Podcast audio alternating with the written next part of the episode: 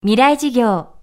この番組はオーケストレーティング・ア・ブライター・ワールド NEC がお送りします。未来授業火曜日チャプター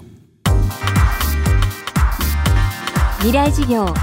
今週の講師は日本を代表するモータージャーナリスト清水和夫さんです。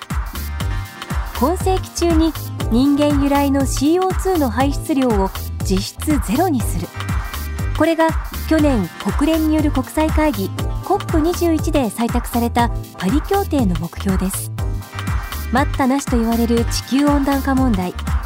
世界中の自動車メーカーが今環境に優しい車の開発にしのぎを削っています。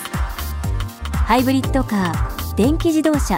バイオディーゼルカーさまざまなタイプの次世代自動車。その中で最もエコなのはどんなタイプなのでしょうか？未来事業2時間目。テーマは最も地球に優しい車。都市部のエミッション。これは電気自動車にすると例えば東京とか大阪名古屋の空気は良くなるんですね。しかし電気をどうやって作るんだよと、まあ、原子力で作ってきたりあるいは石炭で火力発電。これ中国多いんですけどそうすると実は出る CO2 はガソリン車のプリウスの方が優秀になっちゃうんですね。だから電気自動車だから環境に優しいって短絡的に考えるのじゃなくて電気は二次エネルギーいろんなものから作られるエネルギーなのでどっからこの電気が作られてきましたかってことをきちっと考えておかないと電気自動車が環境に本当に優しいかどうかっていうのは言えないしもう一つ車は今だいたいライフサイクル15年って言われてるんですね。と15年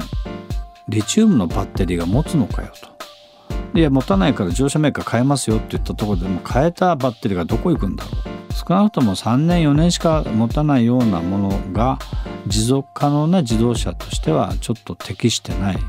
ということで、まあ、もう一つのオプションとして、まあ、水素燃料電池みたいなものも出てきてるんですね。でもう一つ言えばあの自動車の環境問題を考える時に大事なのはその国がどういうエネルギー政策を持ってるかによります。ブラジルのようなところはあの植物がたくさん豊富にあるので植物由来のエタノールアルコール燃料みたいなもので車を走らせたりあるいは豊富な水力のあるノルウェーみたいなところは水力発電に傾くだろうし、まあ、日本の悩みはエネルギー自給率が非常に低い。それをなんとか変えていくというのが多分その考え方の分母に大きく関係してると思うんですねその分母のところをしっかり考えないとその分子のところに乗っかってるもので EV がいいのかプラグインがいいのかディーゼルがいいのかなんていう議論する前に日本の国のエネルギー政策そのものをエネルギー自給率上げられるものが何なのかということを考えるのも大事でしょうね。つい先日までアメリカのニューヨークで開催されていたモーターショー最も環境性能に優れた1台に贈られるワールドグリーンカーはトヨタの燃料電池車ミライが受賞することが発表されました。動力は水素です。その水素は何が優れてるかっつったらエネルギー密度。水素たった1キロで100キロ走るんですね。そのぐらい水素って小さいですからこれが重量で1キロ溜まった時にはものすごい量の電気的なエネルギーを持ってるんですけど水素はいろんなものから作られるんでトランプやってる時のジョーカーみたいなもんなんですね。ブラジルあエタノールですか？はいはい分かりました。エタノールから水素作りましょう。でノルウェーってああの水力発電ですね。じゃあ水力発電の電気と水で電気分解して水素作りましょう。水素にしとけばいろんなものからその水素の持つ多様性があるのでで今その国家のプロジェクトで動いてるのが面白い話があってオーストラリアにカッタンこれ石炭の生煮え状態。半分火がついてるようなやつ。でグツグツグツグツしてそこからもうバンバン CO2 出てるんですね。でこれは集めて輸送しようと思ったら火がついちゃうんですね。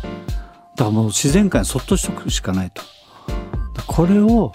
日本が今目つけてカッタンのあるところに火力発電工場を作ってカッタンを燃料にして電気を作ると。でその時にお水があれば水素を作れますから。活炭を水素に変えちゃうんですね。ただその時に CO2 出ますよ大量に。で出たらシャレにならないですからこれを CCS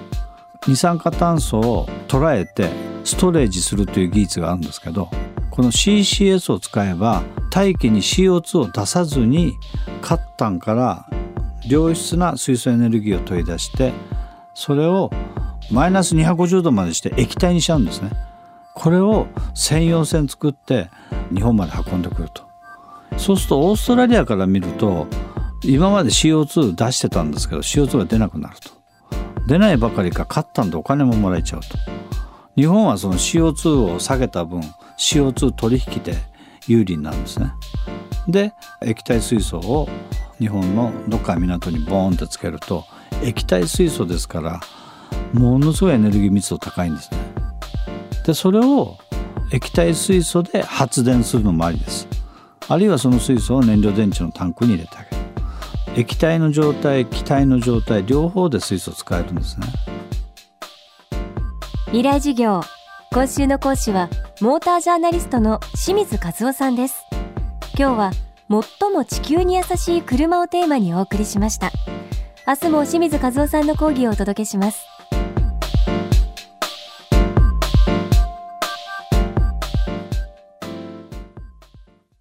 未来授業。この番組はオーケストレーティング・ア・ブライター・ワールド NEC がお送りしました。